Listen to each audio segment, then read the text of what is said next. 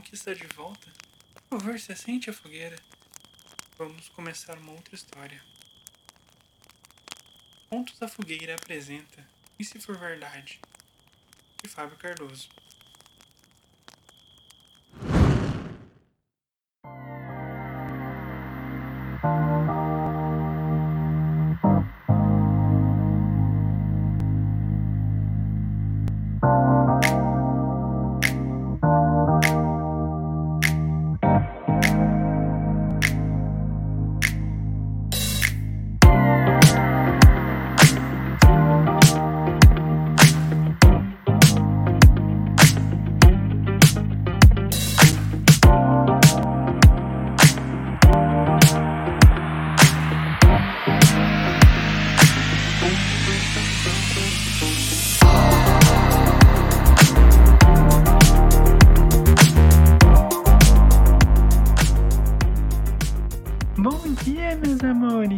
Viu como acordei impecável e diva para todos vocês? Esse foi um trabalho da talentosa esteticista Emiko Kitsune. Muito obrigado, querida. Link embaixo, é só arrastar. Deu uma piscada para todos eles antes de encerrar a sessão. Minha vida estava melhorando.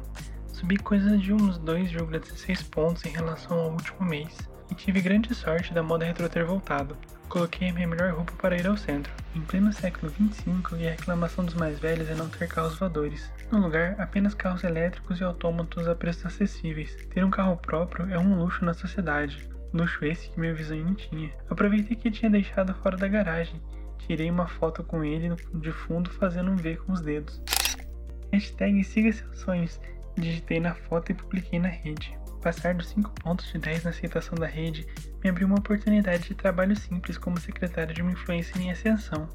Meio carro para aplicativo, enquanto admirava o céu, repleto de satélites, criando um escudo esférico com hexágonos como uma bola de futebol. Não havia um ponto na Terra onde se pudesse ver o céu estrelado como minha avó me dizia.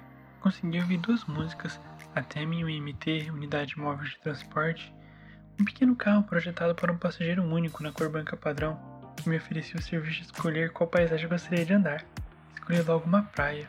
O carro se fechou completamente. E o vídeo simulando o passeio me acompanhou até o destino.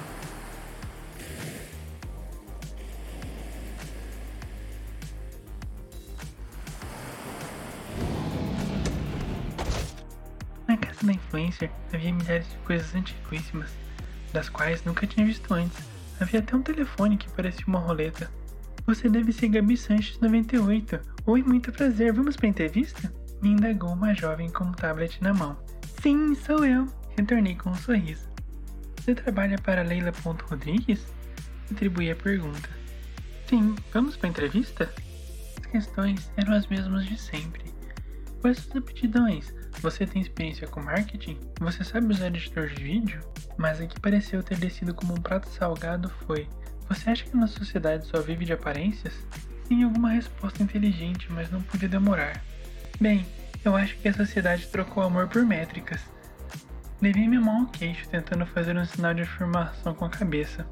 Show tático, isso foi profundo, garota. Por mim, você pode começar amanhã. Vou mandar os dados da entrevista para a usuária Leila.rodrigues e qualquer coisa te passo uma mensagem na rede. Ela deu alguns pulinhos contidos antes de apertar minha mão e se despedir. Eu havia ignorado completamente a rede para me focar, mas foi quando abri novamente que começou o que eu achei ser o pior pesadelo da minha vida. Uma conta SR anônimo acabou de me enviar um documento alegando que eu era mais uma fraude da rede.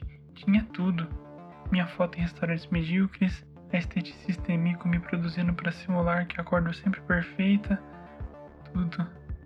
O chão me foi tirado com ameaça. Eu sei quem é você na vida real. E me enviava as coordenadas de um local onde estava o tal de SR Anônimo. Solicitava um encontro. Minha vida dependia daquilo.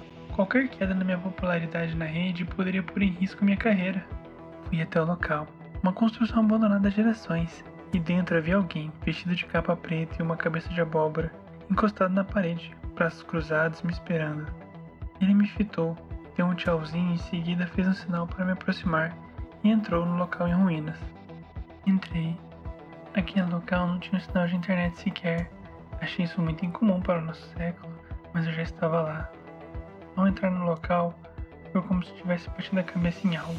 Uma forte pressão no meu pescoço parecia estar removendo parte de mim. Acordei despida, com algo grudento em minha pele e vários fios conectados a mim. O mundo parecia estar girando. Quando recobrei um pouco mais da minha consciência, me apoiei na borda do que parecia ser um casulo artificial. Avistei um jaleco logo adiante. O peguei como por um impulso para me cobrir e explorar aquele local estranho. Era um domo instalado em um terreno arenoso de tons quentes e a luz do sol estava branca. Meu coração acelerou quando eu olhei no espelho. Minha pele e olhos estavam amarelados, como se tivesse algum problema sério no meu fígado. Minha íris avermelhada e não havia resquício algum de cabelos ou pelos em mim. Enquanto andava no corredor, outra imagem me intrigou. O planeta Terra estava partido ao meio com seus destroços vagando na órbita. Um planeta morto e sem vida. Uma das portas se abriu próximo a mim. Prisioneira 41A2N5. Houve uma ruptura em sua câmara.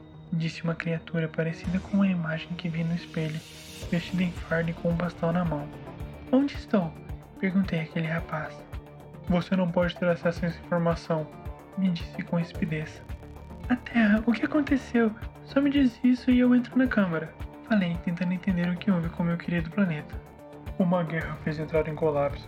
Isso tem mais de dois mil anos terrestres. Agora entre, vamos conectar a rede de novo. Eu vou contar para todos desse lugar que a Terra não existe. Ameacei o homem. Vão te achar mais uma louca, boa sorte, disse dando de ombros. Ele sacou a arma de seu coure e atirou um dardo em mim. E lembra de mais alguma coisa, senhorita Gabi Santos 98? Disse meu analista. Não com muitos detalhes. Bom, vejo que você tem progredido bem. Volte semana que vem no mesmo horário e não se esqueça de avaliar nosso atendimento na rede. Claro, te vejo semana que vem, doutor.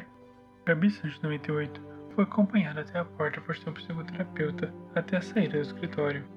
Em sua prancheta, o desenho da terra partida ao meio e a indicação de mais inibidores a paciente, o suficiente para ajudá-la a esquecer.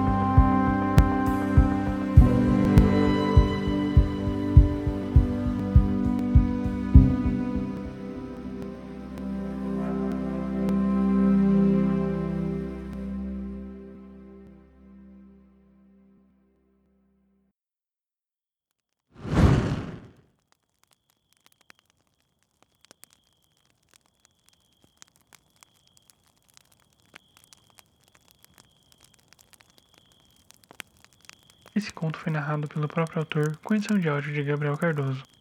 Nesse conto, a humanidade está presa em casulos, tipo Matrix mesmo, né? E tem uma pegadinha de, de Black Mirror ainda que é toda a influência da tecnologia dentro da vida das pessoas. Uma dessas fortes influências é que as pessoas já não têm mais um nome normal como a gente tem, mas realmente elas são tratadas como um nome de usuário. É uma palavra que tomou o lugar do nome dentro dessa realidade. Então ele é basicamente uma, uma pequena crítica ao excesso de rede social. Espero que tenham gostado dessa história. Vejo vocês na próxima.